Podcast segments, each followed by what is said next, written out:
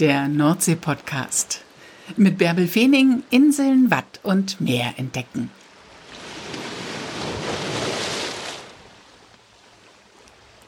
Moin, ihr lieben Nordseeliebhaber. Schön, dass ihr wieder dabei seid. Freut euch auf Helgoland. Auch im Winter ein Paradies, weil man dort die Nordsee von ihrer rauen Seite erleben kann. Und weil auf der kleinen Nachbarinsel von Helgoland, auf der Düne, jetzt gerade ein wirkliches Naturschauspiel sich vollzieht. Düne ist von Helgoland aus mit der Dünenfähre zu erreichen. Die fährt regelmäßig, im Sommer natürlich viel häufiger, aber auch jetzt im Winter fährt sie regelmäßig. Ich glaube, die letzte Fähre fährt um 16 Uhr. Dann muss man aber auch nicht mehr auf der Düne sein, weil dann wird's ja auch dunkel dort. Aber auf der Düne bringen die Kegelrobben ihre Jungen zur Welt. Nicht eins, nicht zwei, nicht drei, hunderte junger Kegelrobben liegen dort. Das, die Zahl ist in den letzten Jahren immer weiter gestiegen und gestiegen und gestiegen. Und darüber erfahren wir heute mehr, weil ich mich mit Rebecca Ballstedt unterhalte. Das ist eine promovierte Meeresbiologin, die seit Jahren auf Helgoland lebt und die auch die Stationsleiterin des Vereins Jordsand ist und in dieser Funktion sich eben auch um die Kegelrobben kümmert und es ihr auch ganz wichtig ist, all dieses Wissen an die Menschen, an die Gäste weiterzugeben. Ich habe mich per Zoom mit Rebecca getroffen, weil ich ja selbst im Moment auch nicht hinreisen kann.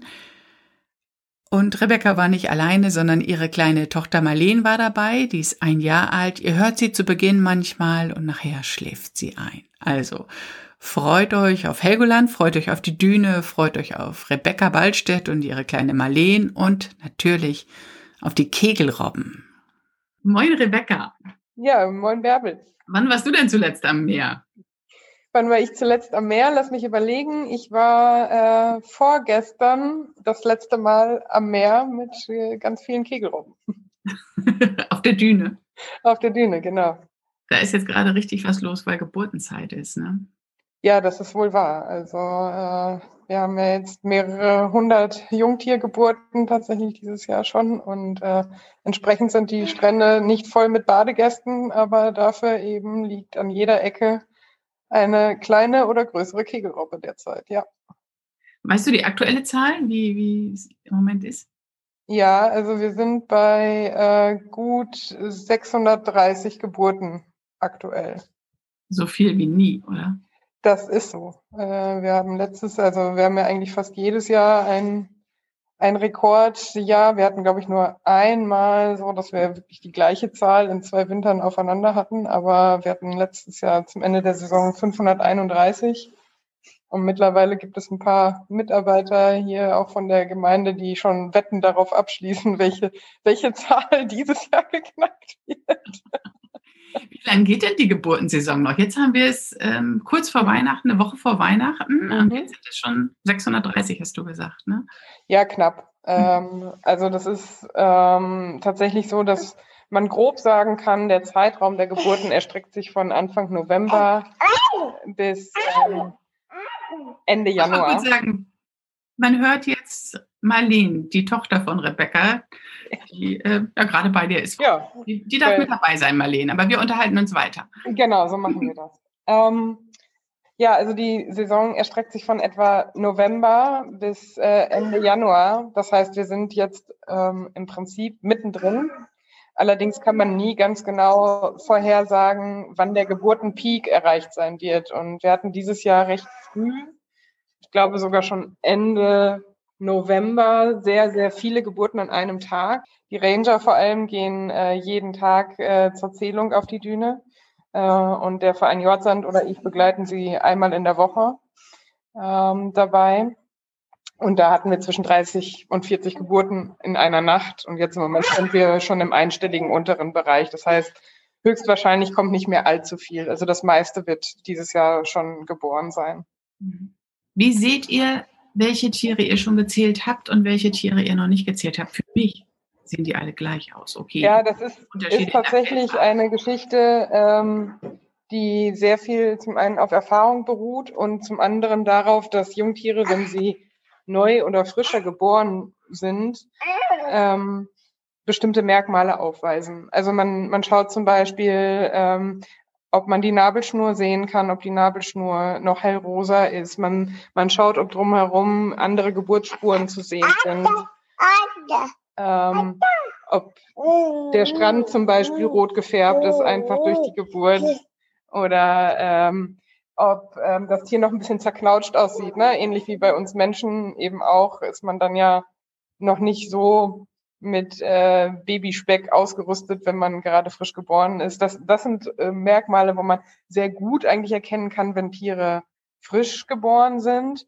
Und ähm, ja, das wird dann eben jeden Tag kontrolliert. Am Anfang, wenn die Tiere noch immobiler sind, kann man das auch an den Liegeplätzen halt dann eben noch äh, ausmachen. Aber dazu braucht man recht viel Erfahrung und deswegen ist es wahnsinnig wichtig, dass von den Rangern eigentlich jeden Tag jemand da ist, der sozusagen noch den Kenntnisstand vom Vortag hat. Bedeutet, wenn ich einmal in der Woche mitgehe, macht es eigentlich mit den Tierzahlen, mit denen wir im Moment rumjonglieren, keinen Sinn, wenn ich alleine loslaufen würde, weil ich weniger Überblick darüber habe, wo sich die Tiere gerade aufhalten. Und jetzt zu dieser Zeit haben wir schon relativ viele Tiere, die äh, auch schon selbstständig und abgestillt sind. Und dann wird es natürlich interessanter, weil sie dann ähm, ja auch schon ins Wasser gehen und ähm, auch schon streckenweise schwimmen. Du hast gesagt, manche Tiere sind schon abgestillt. Erzähl mal, wie läuft es denn ab bei den Kegelrobben, nachdem sie da auf der Düne geboren werden? Ja, bei den Keglern ist es so, dass sie ähm, eine sehr kurze, aber sehr intensive ähm, Zeit mit ihren Müttern verbringen. Und zwar ähm, beläuft sich die Stillzeit etwa nur auf drei Wochen, äh, in denen Jungtiere von den Müttern versorgt werden. Und danach sind sie schon auf sich selbst gestellt. Und ähm, in dieser Zeit äh, finde ich das selber immer phänomenal zu sehen, wie ein Jungtier mit etwa 14 Kilogramm zur Welt kommt und am Ende der Säugezeit etwa 50 wiegt. Das heißt, äh, die Jungtiere nehmen etwa anderthalb Kilogramm pro Tag zu. Äh, das ist schon irre. Also, Wahnsinn. Wo das Marleen das nicht zugenommen hat. oh Gott, ja.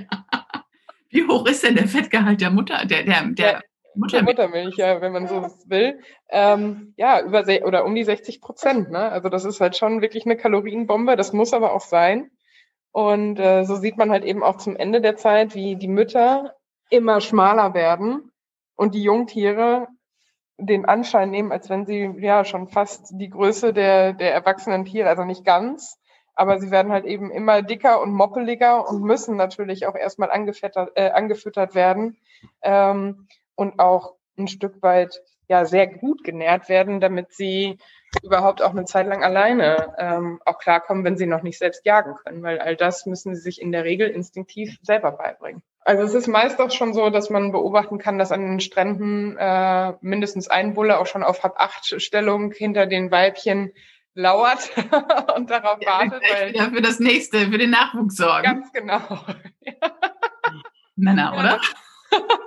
ja, das ist schon sehr anstrengend. Ne? Da ist man gerade äh, gerade fertig und da geht es schon gleich wieder los. Also da ist man, da ist die Natur sehr effizient, was die Kegelrauben angeht. Ja, ja, nicht lang fackeln. Nee. Ja, das ist ja schon ein paar Jahre her. Da habe ich auf der Bühne gedreht. Die Bullen habe ich gut in Erinnerung. Die sind ja, ja total gefährlich, finde ich dort. Ne? Also. also, ja, genau. Also die Bullen, aber auch die Weibchen, muss man sagen. Ne? Also, weil die Weibchen jetzt im Moment eben so sensibel sind und die verteidigen wirklich aufs Letzte ihren Nachwuchs. Ähm, so dass eigentlich Weibchen wie Männchen im Moment in dieser Lebensphase so aggressiv sind wie sonst nie. Ähm, und das ist eben auch einer der Gründe, weshalb man sich da sehr gut einfallen oder was einfallen lassen muss, wie man das denn hinbekommt, den Tourismus oder die, die Gäste, die auch interessiert daran sind, ja, über die Düne äh, zu führen äh, und gleichzeitig einfach sie nicht in Gefahr zu bringen zwischen, zwischen diesen Tieren. Genau, das ist der nächste Punkt. Da haben wir jetzt noch gar nicht drüber gesprochen, aber man kann ja bei diesem Naturschauspiel auf der Düne ganz nah dabei sein, ne? weil äh, die Düne eine, ja, die Nachbarinsel von Helgoland, wo man ganz normal am Strand spazieren gehen kann. Da liegen jetzt die Kegelroppen und die Jungen. Was bedeutet das für die Gäste? Ja, was bedeutet das für die Gäste? Ähm, also mittlerweile, wenn ähm, ein gewisser Punkt überschritten ist, das beurteilen eben auch die, die Gemeinderanger vor allem hier. Also sprich, wenn wir eine kritische Zahl an Tieren an, an den Stränden haben und es nicht mehr gut begehbar ist, dann haben wir uns äh, ja, Alternativen überlegt, mittlerweile sogar neu für dieses Jahr einen sogenannten Wintererlebnispfad auf der Düne. Das heißt, man hat eine alternative Rundwegroute mit Aussichtspunkten und einem, einem Panoramaweg. Ähm, dieser Panoramaweg führt ähm, ein Stück über die Dünen entlang und so hat man wirklich die Möglichkeit, direkt in die Kinderstube reinzuschauen, was ich total schön finde, weil man auf einen Blick ähm, sämtliche Jungtierstadien sehen kann. Also von den ganz frisch geborenen, wenn man ganz viel Glück hat, sieht man tatsächlich auch mal eine Geburt, ähm, bis hin zu abgestillten Jungtieren, die bunt ja, gefleckt und gescheckt äh, an den Stränden liegen, aber auch Bullen kämpfen. Wir haben dieses Jahr Fotobuchten eingerichtet, also so Aussichtspunkte, ähm, wo Fotografen auch in Bodennähe Fotos machen können. Das ist natürlich vom Panoramaweg sehr schwierig, weil man erhöht steht.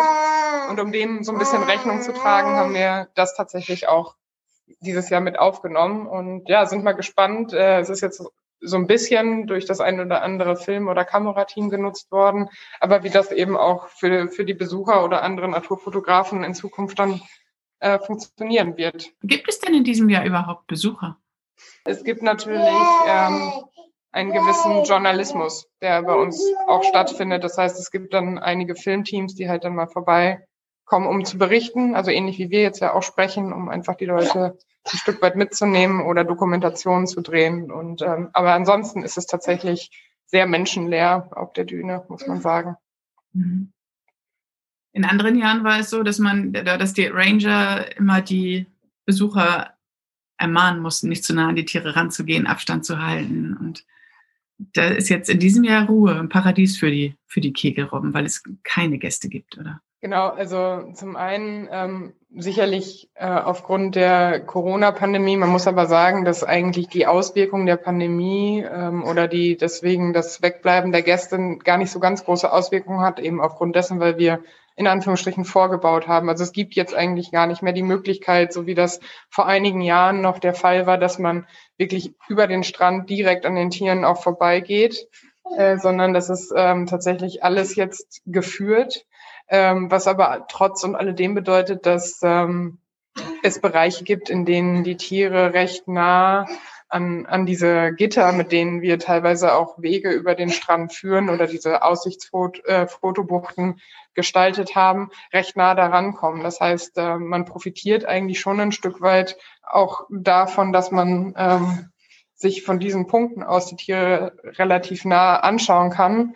Gleichzeitig bedeutet das natürlich eben auch Vorsicht, äh, dass man eben in diesen Bereichen auch darauf achten muss, dass äh, man den Tieren nicht zu nah kommt, einfach äh, weil auch schon kleinere Tiere ja ein ordentliches Gebiss im, im Maul haben und äh, auch äh, schon mal recht nah ans, ans Gitter herankommen können. Also ähm, es ist deutlich, deutlich sicherer und deutlich verantwortungsvoller, aber dennoch ist es immer noch notwendig, dass ähm, wir, wenn wir Gäste hätten, an, an diesen Bereichen eben auch Personal haben, welche die Gäste dann informieren, auch, auch über die Tiere. Ne? Also das ist, ist halt dennoch halt eben jetzt kein, kein Streichelzoo. Wie gefährlich sind Kegelrobben? Also Kegelrobben, ähm, genau, sind in, in Deutschland unser größtes Raubtier, was wir haben. Und es kommt dann aber immer auf die Lebensphase an. Also eine Kegelrobbe aktuell ist natürlich um Längen gefährlicher, als das im Sommer der Fall ist. In der, in der Regel flüchten die Tiere, wenn sie sich in irgendeiner Form bedroht oder äh, eingekesselt fühlen. Ähm, und dann würden sie ins Wasser gehen. Aber ähm, zu der jetzigen Situation würden Mütter eben immer ihren Nachwuchs verteidigen und Bullen sind halt einfach darauf programmiert, mit ihren Rivalen am Strand eben Kämpfe auszufechten, damit sie sich für das nächste paarungsbereite Weibchen bereit machen. Generell sind Kegelrobben eigentlich, so erlebe ich sie, sehr, sehr neugierige Wesen, ja, die äh, auch sehr spielerisch mit allem Möglichen in ihrer Umgebung Kontakt aufnehmen. Man sieht jetzt gerade Jungtiere, die ganz vergnügt in Anführungsstrichen mit, mit Tanghaufen spielen oder auch das erste Mal ins Wasser gehen oder im Sommer, wenn sie mit Bojen spielen oder so. Es ist eine Raubtierart, die aber unglaublich viel Charme und Charisma für mich äh, sozusagen auch hat. aber man muss immer darüber sich im Klaren sein, dass es eben eine Wildtierart ist, der man auch nur immer vor den Kopf guckt. Das heißt, es sind keine Tiere, die man kuscheln, streicheln oder mit denen man schwimmen gehen sollte, etc. Wie schnell werden die denn? Die liegen einfach so behäbig am Strand und man kann sich gar nicht vorstellen, dass sie wirklich so gefährlich sind. Also ähm, über die ähm, Sommermonate sieht man das tatsächlich auch gar nicht so sehr. Aber bei den bereits angesprochenen Bullenkämpfen wird das sehr deutlich, dass die Tiere bis zu 20 km/h schnell werden können am Strand. Das schaffen sie nicht auf lange Distanz, aber das schaffen sie schon im Sprint äh, relativ ausdauernd mit ihren Artgenossen. Und das funktioniert eben über eine ringartige Muskulatur, die sie um den äh, um die Körpermitte haben. Und dadurch können sie sich relativ schnell kontrahieren. Und äh, ja, 20 km/h, die schaffe ich auf Sand nicht. Also könnte man auch am Strand vor Kegelrobben nicht weglaufen. Also ist es auch für uns so, wenn wir zählen gehen, dass wir schon sehr darauf bedacht sind, die Abstände zu den Tieren einzuhalten, äh, weil man nie genau weiß. Also im Ernstfall, wenn man zu nah dran ist und die Tiere gerade in einer Situation sind, wo sie Anlauf nehmen, sag ich mal, werden wir nicht schnell genug. Nein. Und ein Biss einer Kegelrobbe ist auch nicht ungefährlich wegen der schmutzigen Zähne.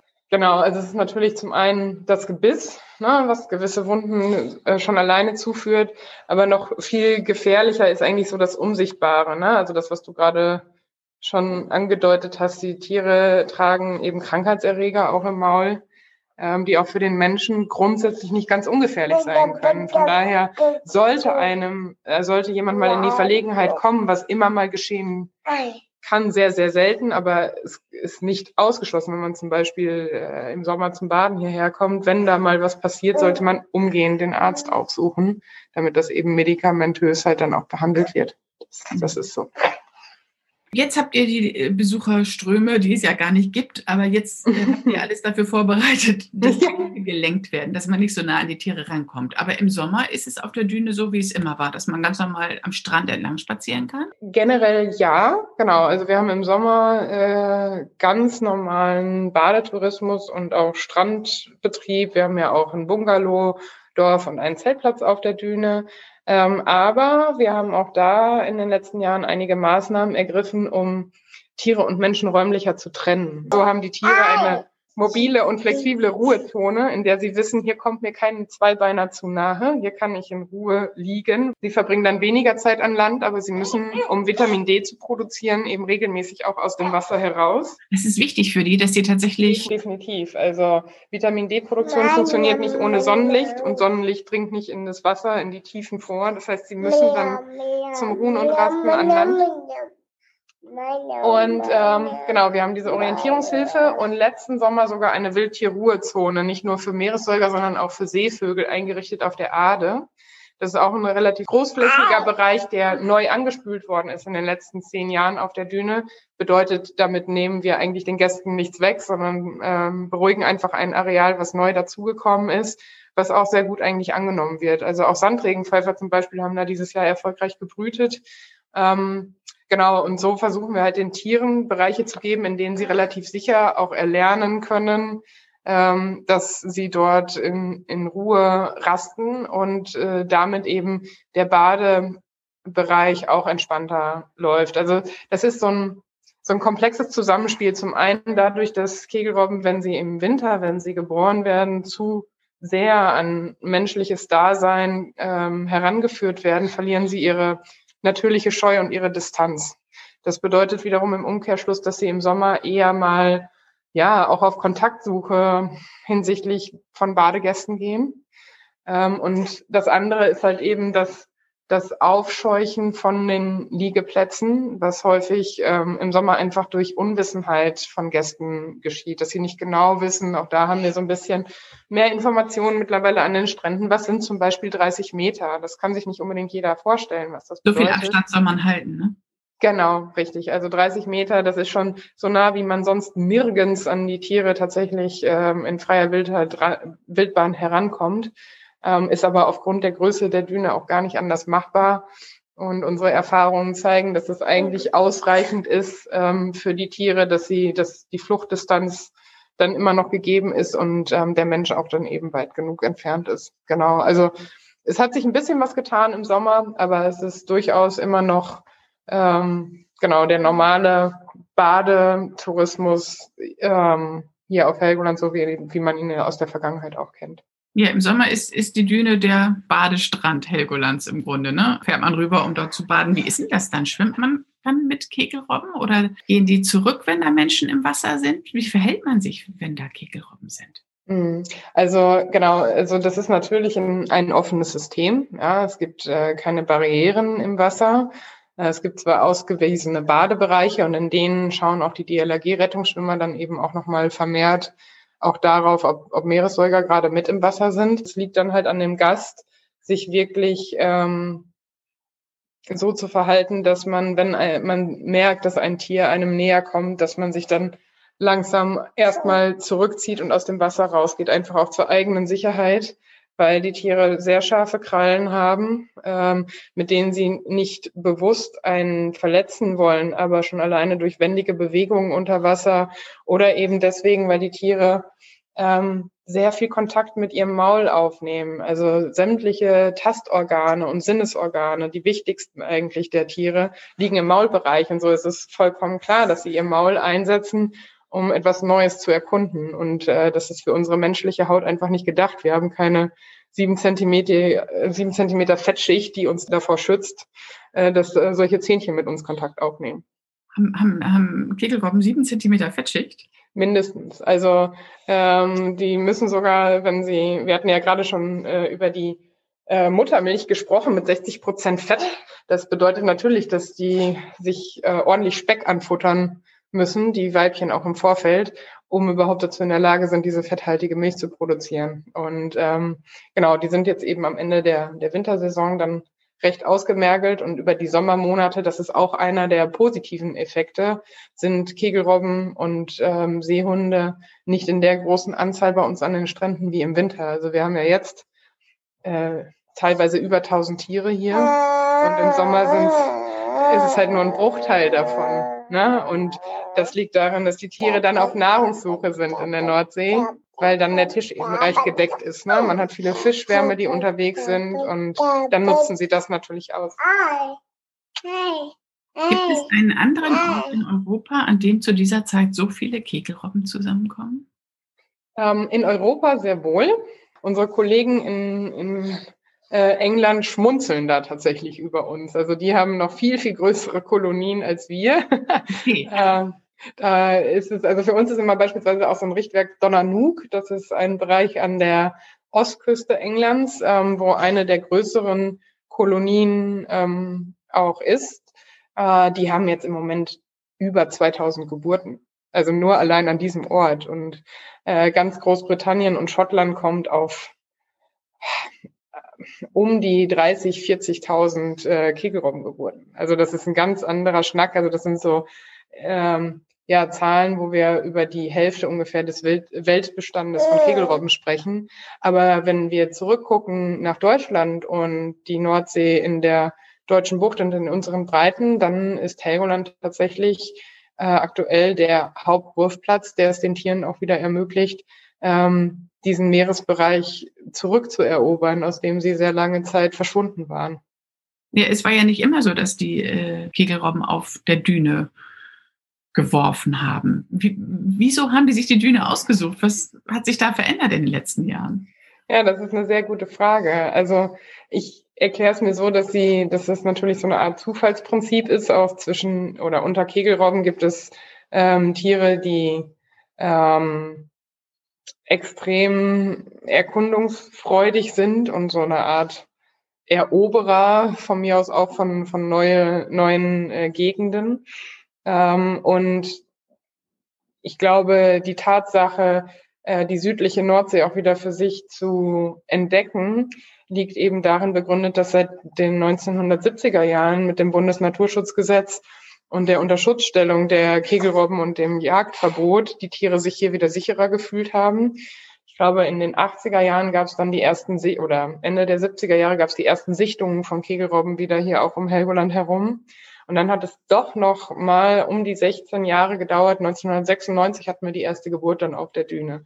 Also, dass die Tiere eben das Habitat, also den Lebensraum Düne, der eben auch einen Kiesstrand hat, was so ein bisschen erinnert an die, an die Felsküste, die Sie auch aus äh, Großbritannien oder Schottland kennen, ähm, einfach gesagt haben, das ist hier ein Ort, äh, der zum anderen auch noch hochwassergeschützt ist. Darauf sind junge Kegelrobben ja angewiesen, anders als junge Seehunde, ähm, dass sie mit ihrem Plüschfell eben nicht so gut schwimmen gehen können. Was ist das Besondere an dem weißen, plüschigen Fell?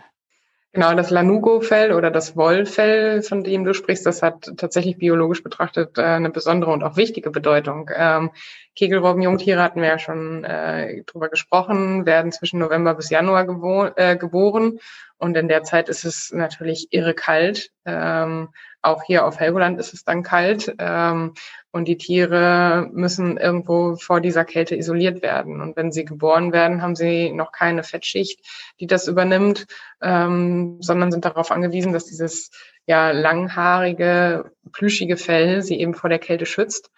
Das hat den Nachteil, dass die Tiere eben mit diesem Fell noch nicht wirklich lange schwimmen gehen können, weil äh, im Wasser wird dieser äh, Isolationsfaktor eben aufgehoben, dadurch, dass das Wasser dann sehr schnell eindringt, an den Körper kommt und die Tiere dann eben äh, sehr schnell auskühlen.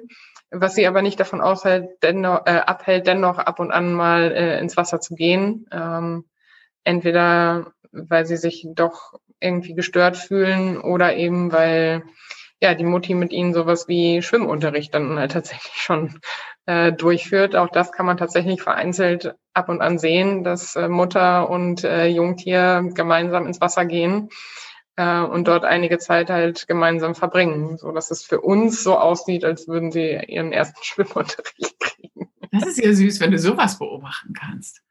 Ja, total. Also das ist sowieso ähm, total spannend, sich einfach auch die individuelle Entwicklung dieser Tiere anzuschauen und wirklich auch festzustellen, dass auch wenn es ein grobes Schema gibt, in der eine Zeit, in der sie alle geboren werden, einen Fellwechsel, durch den sie alle gehen, eine Säugezeit, durch die sie alle gehen, dass sie ähm, ganz unterschiedlich heranwachsen und unterschiedliche Charaktere sind, äh, von klein auf. Also Tiere, die sehr standorttreu sind und ihren Wurfplatz so gut wie nicht verlassen wollen und auch gar keine richtige Lust haben, irgendwann ins Wasser zu gehen und andere, die sehr schnell sehr mobil werden und ihre gesamte Umgebung erkunden.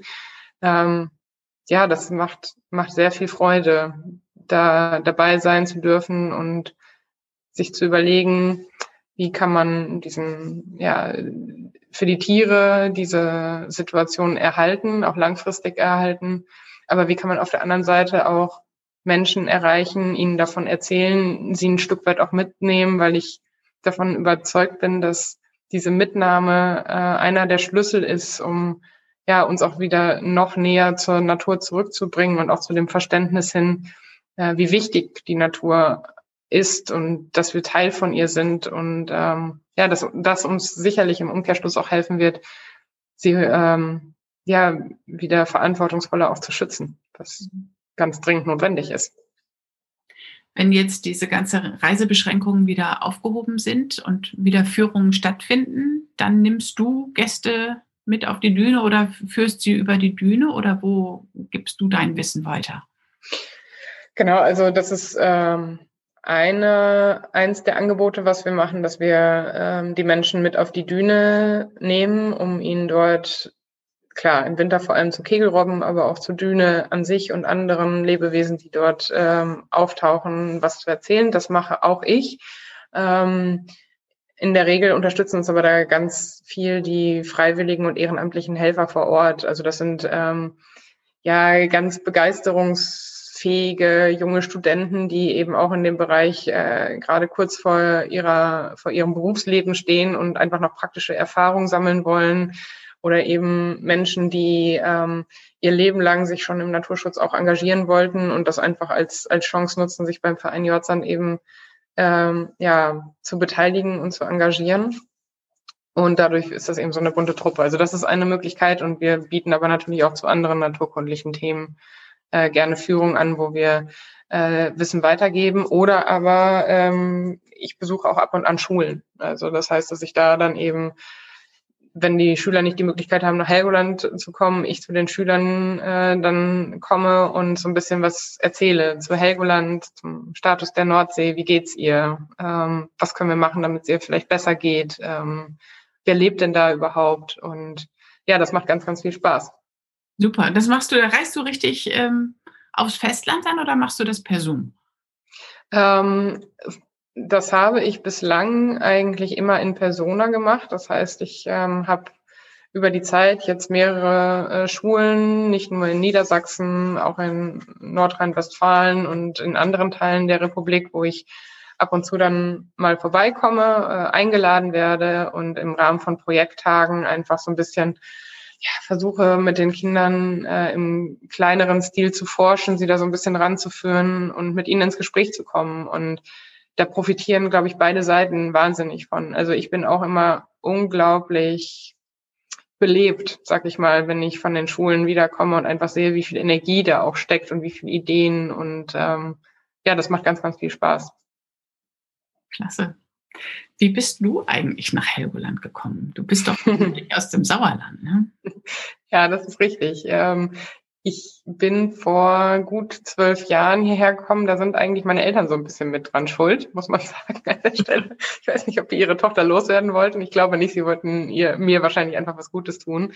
Ähm, ich habe Biologie studiert in Düsseldorf und meine Eltern sind äh, immer mal wieder schon zum, als Tagesausflug nach Helgoland gereist und meinten irgendwann zu mir, Rebecca, du musst dir diese Insel anschauen. Und das habe ich dann 2007 das erste Mal auch in einem Tagesausflug gemacht. Wir sind aber sehr schnell damals dann auch in die Natur entfleucht und ich fand mich irgendwann vor der Bastölpelkolonie wieder und ähm, ja, da ist mir das Herz in die Hose gerutscht, einfach vor Faszination, das Gefühl zu haben, live in einer Tierdokumentation zu stehen. Und das ist für jemanden, den die Natur und äh, Biologie an sich wahnsinnig fasziniert und interessiert, glaube ich, einer der Momente gewesen, der so ein Schlüsselmoment war. Ich habe zu dem Zeitpunkt dann sehr gut überdacht, ähm, wie ich meine Diplomarbeit machen möchte und habe mich hier tatsächlich an der biologischen Anstalt damals beworben. Und ähm, so fing meine Helgoland-Geschichte an, dass ich tatsächlich genommen worden bin, hier meine Diplomarbeit gemacht habe, die äh, Doktorarbeit noch aufgesattelt habe und seitdem ja selbstständig und in Teilen für den Verein Jordsand hier tätig bin. Und jetzt bist du seit zwölf Jahren auf der Insel und lebst da mit deiner Familie und bist da gut zu Hause, gut angekommen, oder? Ja, die meiste, also mittlerweile jetzt auch, ich glaube, ähm, dass nochmal so eine neue Phase durch die Geburt von, von Marlene jetzt auch eingeläutet worden ist, ähm, ist man nochmal ein Stück mehr verbunden, auch mit der Insel, einfach weil man das Gefühl hat, das tut uns als Familie und Marlene als Kind auch wahnsinnig gut, ähm, hier aufwachsen zu dürfen, ähm, so dass wir sicherlich mittelfristig in jedem Fall hier bleiben. Man weiß nie genau, wie das Leben halt so spielt, aber ähm, aktuell, glaube ich, können wir uns keinen anderen Ort vorstellen, auch wenn das natürlich manchmal so ist, dass die Familie einfach weit weg ist. Und das ist nicht immer ganz einfach, auch für Marlene jetzt. Aber ansonsten sind wir sehr, sehr gerne hier auf der Insel, ja. Was macht das Leben da so lebenswert? Ähm, also ich glaube, für mich bedeutet Lebensqualität einfach zum einen der, der Faktor Zeit.